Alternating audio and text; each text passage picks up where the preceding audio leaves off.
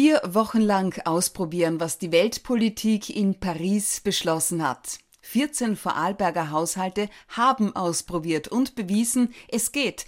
Sie haben es geschafft, ihren CO2-Verbrauch mit einfachen Mitteln um 20 Prozent zu senken. Hinter diesem preisgekrönten Klimaexperiment mit dem Namen Paris Vorderwald, weil die 14 Haushalte aus der Klima- und Energiemodellregion Vorderwald im Bregenzer Wald kommen, steckt die gebürtige Bayerin Modellmanagerin des Jahres 2020.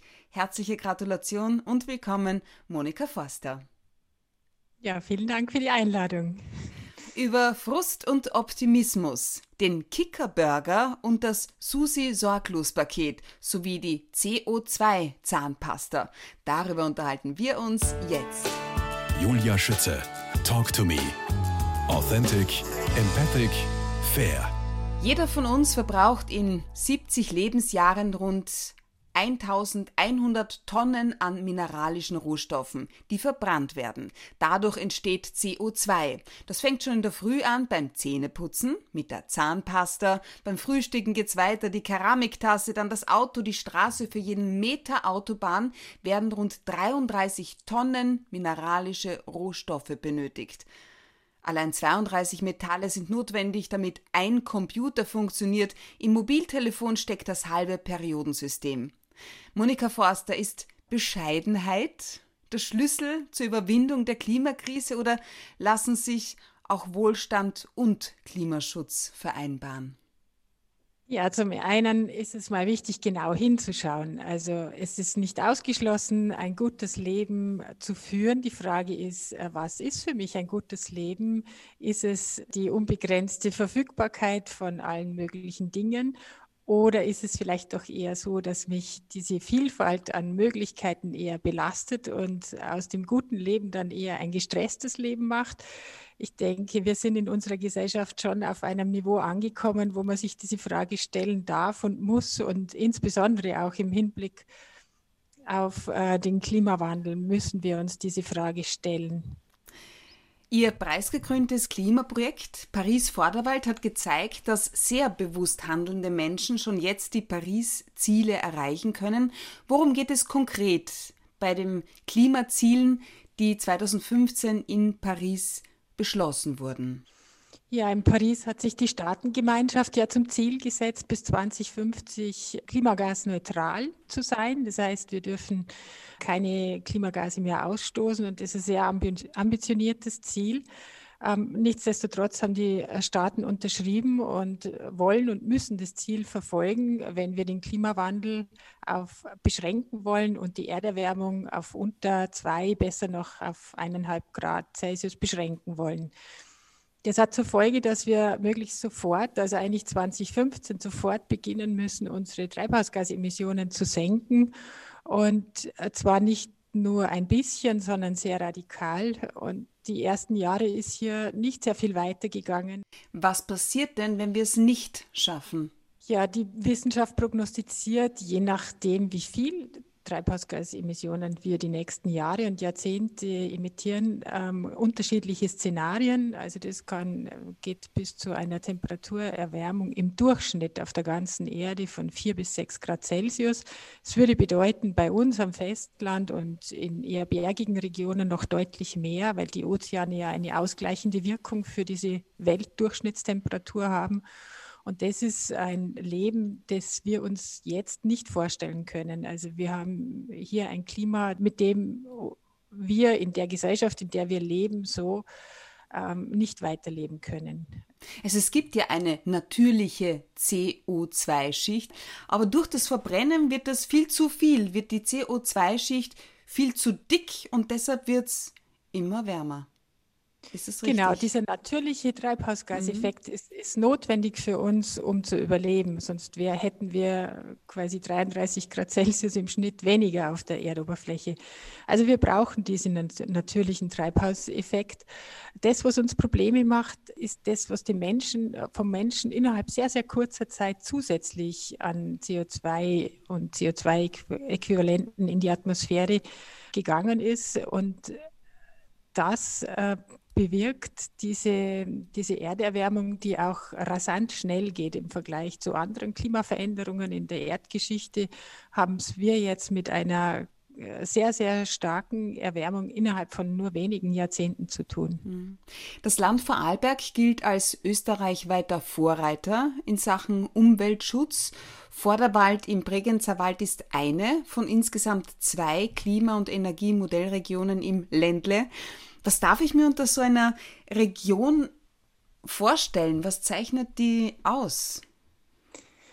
Ja, der Vorderwald, das sind acht Gemeinden im ländlichen Raum. Also es ist eine dünn besiedelte Region. Die Gemeinden haben zwischen 400 und 2000 Einwohner. Und das Sozialkapital in den Gemeinden ist schon immer sehr hoch. Sprich, die Verantwortung, die, die sowohl die politischen Entscheidungsträger als auch die Bürgerinnen haben, ist hoch. Es gibt viele Vereine, man kümmert sich darum, dass man bestimmte Infrastrukturen in der Gemeinde zur Verfügung hat, obwohl die Gemeinden ja sehr, sehr klein sind, einfach durch das Eigenengagement. Und ganz klar ist jetzt im Vorderwald zum Beispiel sehr ausgeprägt auch eine Verantwortlichkeit gegenüber dem, was kommt und was unser Lebensstil verursacht. Die Gemeinden sind auch schon vor 2009 haben sie schon zusammengearbeitet im Umweltnetzwerk lose und deutlich weniger als jetzt. Und seit 2009 haben sie sich zusammengeschlossen zur Klima- und Energiemodellregion, ein Bundesprogramm und ähm, bearbeiten in diesem Rahmen eine gemeinsame Klima- und Energiepolitik und sehr befördernd waren in der Umgebung die fünf Gemeinden, die es damals schon gegeben hat in der Region. Drei dieser acht Gemeinden äh, waren bei der Gründung der Energieregion schon E5-Gemeinden, also Gemeinden, die sich äh, besonders der Energieeffizienz verschrieben haben. Und diese Gemeinden haben diese regionale Gründung auch befördert und befördern auch die Inhalte der Region. Mhm. Gehörte auch das Susi-Sorglos-Paket dazu? Genau, das Susi Sorglos-Paket für Photovoltaik äh, war eine Aktion 2013. Ähm, die Sie ins Leben gerufen haben. Genau, die ist im, mit in der Energieregion mit entstanden und wir haben halt gemerkt, dass es Photovoltaik an sich schon ein sehr attraktives Thema ist für den einzelnen Bürger und die einzelne Bürgerin aber dass es halt doch sehr technisch ist und ja, muss, muss, muss man denn aufpassen und wie äh, funktioniert das? Kann man auch Fehler machen, kann man es falsch machen und ähm, mit diesem Sorglos-Paket für Photovoltaik wollten wir einfach den Bürgern helfen, selber eine Photovoltaikanlage zu bauen. Zum einen äh, wurden Qualitätskriterien hinterlegt und es gab eine, eine gemeinsame Ausschreibung mit regionalen Betrieben so dass es zum Ende einen Fixpreis gab, qualitätsgesichert, ähm, eine, zudem eine qualitätsgesicherte PV-Anlage in der Dimension, wie es normalerweise ein privater Haushalt braucht an, an Stromversorgung, dass das als Begleitpaket, als Unterstützungspaket mhm. angeboten werden konnte. Und das war ein Beförderer, da haben sich dann in der Folge sehr viele private einfach eine PV-Anlage aufs Dach machen lassen. Also es sind direkt in der Folge von diesem Angebot 65 Anlagen entstanden. Jetzt, weil Sie sagen, Unterstützung, das ist ein gutes Stichwort zum preisgekrönten Klimaprojekt Paris Vorderwald. Welche Unterstützung haben diese 14 Haushalte aus sechs Gemeinden mit insgesamt 64 Personen bekommen, die im Mai 2019 vier Wochen lang probiert haben, den in Paris von der Staatengemeinschaft beschlossenen Klimazielen möglichst nahe zu kommen. Wir haben wirklich versucht, jede Unterstützung zu geben, die sich die teilnehmenden Familien gewünscht haben. Und wir haben aber im, im Vorfeld schon bestimmte Themen angeboten, damit die Kreativität gefördert wird. Wie zum Beispiel? Welche Themen? Es, Genau, also es waren äh, sehr, sehr viele Gemüsekisten, regionale Gemüsekisten dabei, wo sich einfach die Teilnehmer gesagt haben, sie möchten sich regional, saisonal und mit Bio-Lebensmitteln ernähren, einfach ihren Ernährungsoutput an Treibhausgasemissionen hinterfragen. Und da haben wir dann wöchentliche Gemüsekisten organisiert, die dann ins Haus geliefert wurden. Oder Mobilität war ein großes Thema. So haben wir Elektroautos äh, zum Testen für eine Woche je Haushalt organisiert. Äh, Elektrofahrräder, Anhänger, Lastenfahrräder, um das einfach einmal im Alltag auszuprobieren. funktioniert es, wird es klappen oder überfordert mich das? Also man, man sollte ja ausprobieren, was geht und was kann ich mir auf Dauer vorstellen. Und das muss man einfach äh, im Alltag ausprobieren, ausgiebig testen. Mhm. Oder es ging auch um Beleuchtung. Wie kann ich Beleuchtung im Haus effizienter machen? Also haben wir unterstützt in, in Leuchtmittelberatung oder Tausch von Leuchtmitteln in effiziente, in LED-Beleuchtung oder eine Beratung zum Thema Photovoltaik oder Haussanierung. Also ganz, ganz unterschiedliche Themen. Es sind aber auch Gemüsegärten angelegt worden, Saatgut gekauft worden. Also ganz, ganz. Na, ist das spannend? Variabel. Das mhm. heißt, die Teilhabenden, die Teilnehmerinnen und Teilnehmer konnten sich auch aussuchen, wo sie den Hebel ansetzen wollten. Ganz genau. Also das Ziel ist einfach dieses Treibhausgasbudget und der eine macht vielleicht lieber was im Bereich Mobilität, der andere sagt, nee, also mein Auto, das ist mir heilig, das möchte ich fahren, aber ich kann mir vorstellen, im Bereich Ernährung was zu machen. Letztendlich kommt es ja darauf an, dass wir äh, dieses Gesamtbudget erreichen und wie das jeder erreichen möchte, kann er ja nach dem persönlichen Vorlieben am allerbesten erreichen. Was war denn so das Lieb der Lieblingsbereich, wo sich die Leute engagiert haben?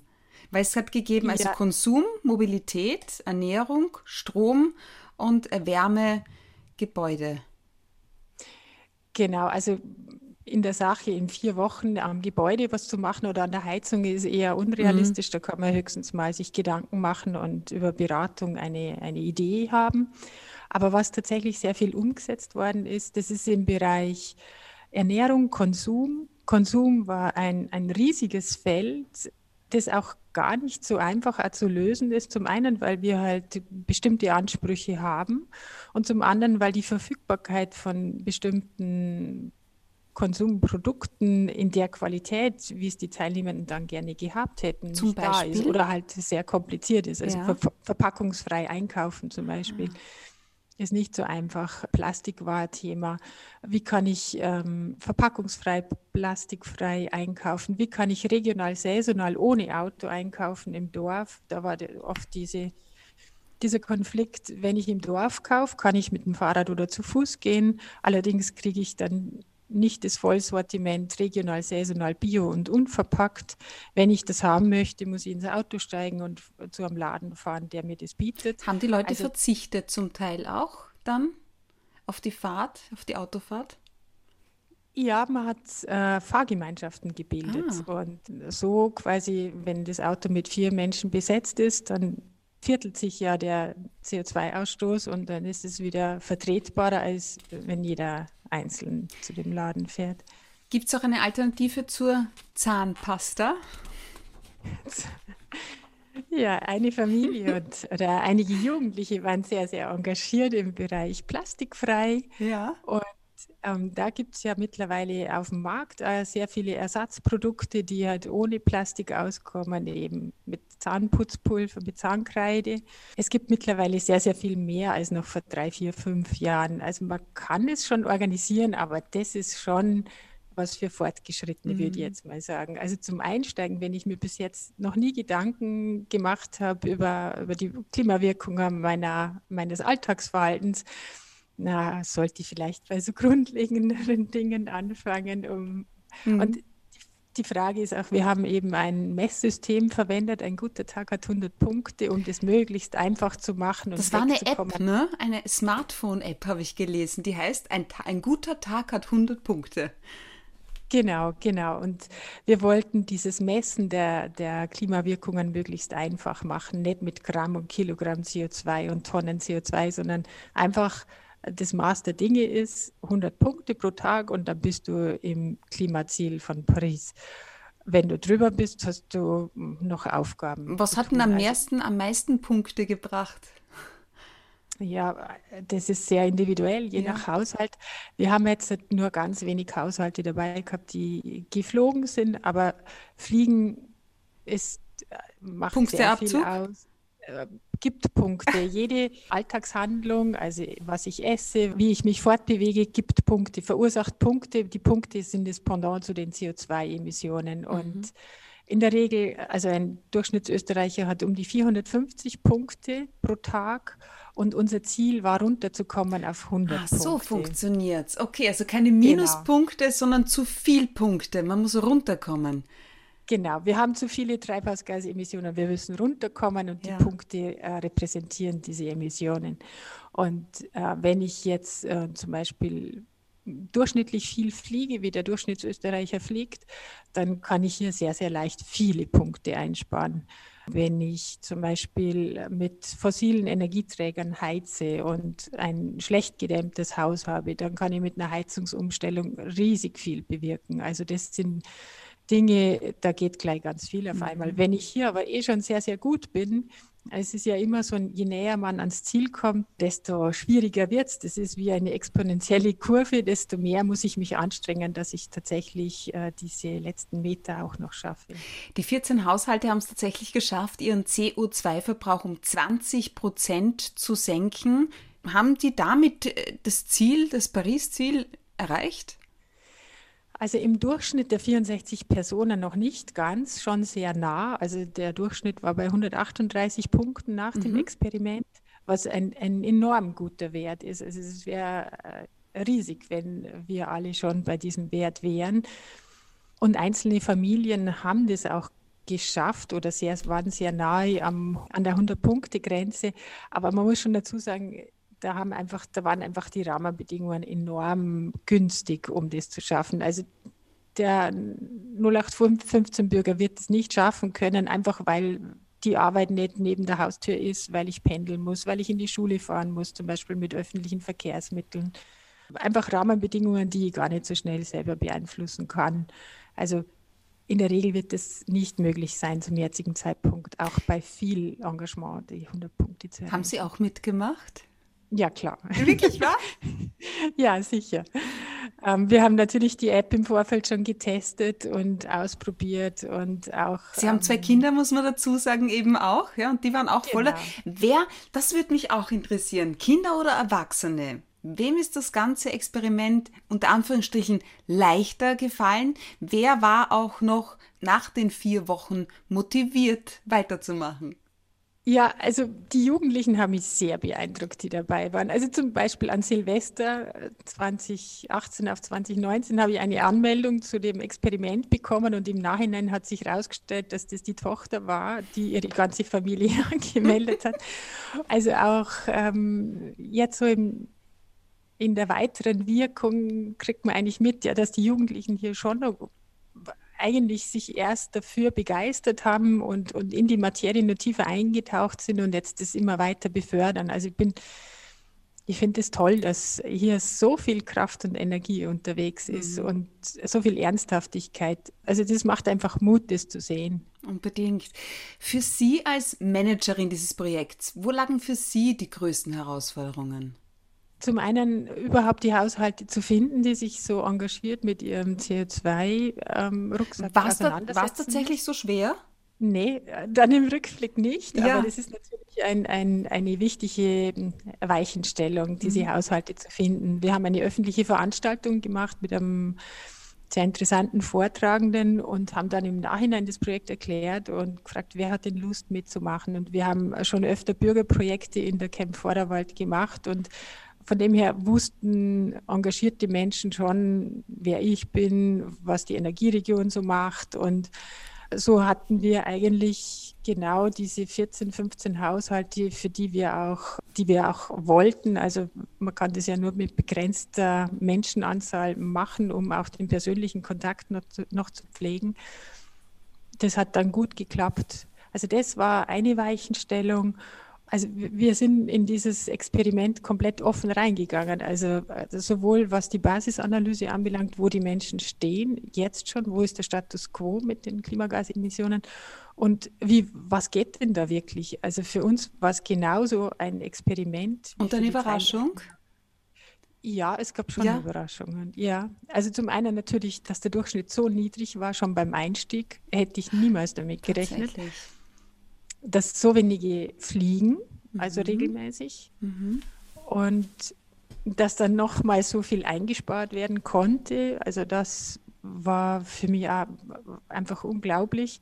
Und das ist für mich persönlich ja schon wichtig, war die Erkenntnis, wenn eine Familie sich das vornimmt und sehr bewusst mit Pkw-Kilometern, also äh, sehr wohl fossil betriebener Pkw umgeht und zum Beispiel ein Auto für eine vier-, fünfköpfige Familie da ist, und man fährt so zwischen 8.000 und 9.000 Kilometer im Jahr, was ja durchaus möglich ist, wenn ich bewusst mich ähm, äh, fortbewege, dann kann ich trotzdem das 100-Punkte-Ziel erreichen, wenn ich in den anderen Bereichen auch sehr, sehr bewusst äh, mhm. unterwegs bin. Also es ist kein Lebensstil, wo man das Gefühl haben muss, äh, nur noch in Sack und Asche unterwegs zu sein. Deswegen habe ich das auch eingangs gefragt, genau.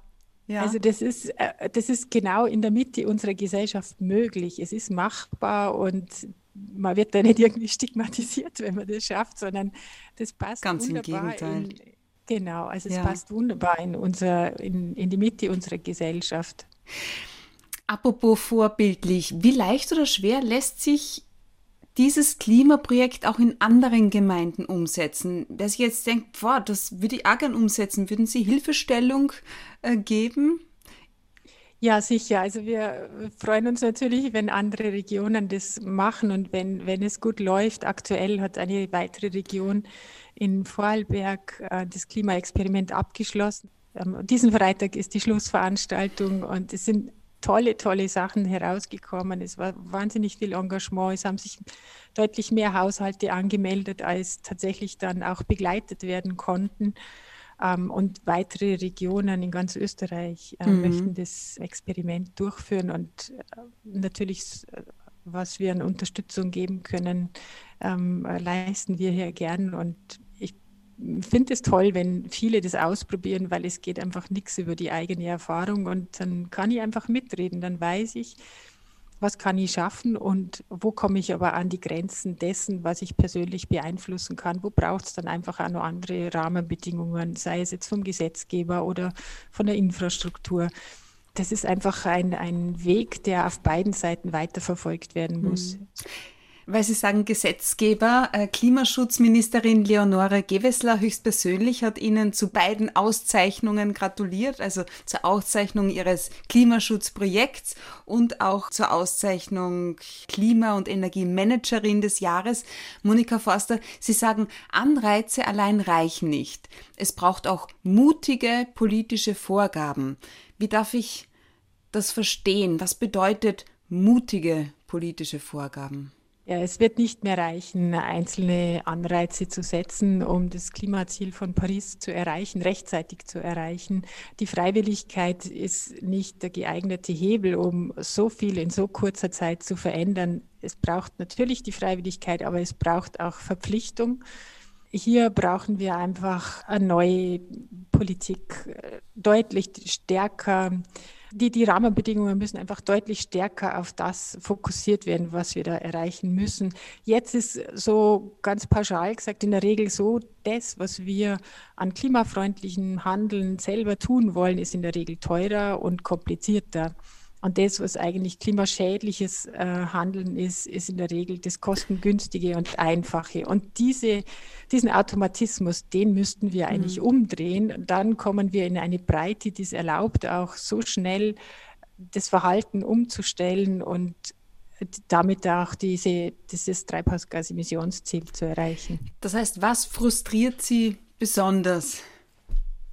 Ja, als Care-Managerin arbeite ich mit den Menschen vor Ort und mit den Bürgermeistern vor Ort und der Gestaltungsspielraum bleibt auf einer bestimmten Ebene. Wenn ich jetzt ähm, mehr Radwege bräuchte zum Beispiel, dann ist es mit sehr, sehr vielen Kosten verbunden und diese Budgets müssen erst einmal freigegeben werden. Also das ist das eine. Und je weiter es in dieses oder Systemveränderungen hineingeht, desto höher ist die politische Entscheidung angesiedelt, zum Beispiel eine aufkommensneutrale Steuerreform, die dann diese Preiswahrheit, diese Kostenwahrheit auch tatsächlich bei jedem Einzelnen ankommen ließe, die ist ja mindestens auf Bundesebene, wenn nicht sogar auf EU- oder Weltebene angesiedelt. Und da geht es halt logischerweise sehr, sehr langsam, bis das unten ankommt. Aber das wären die größten Hebel, die uns die Arbeit halt deutlich leichter machen würden. Apropos Hebel, Monika Foster, wir sprechen in Teil 2 gleich weiter.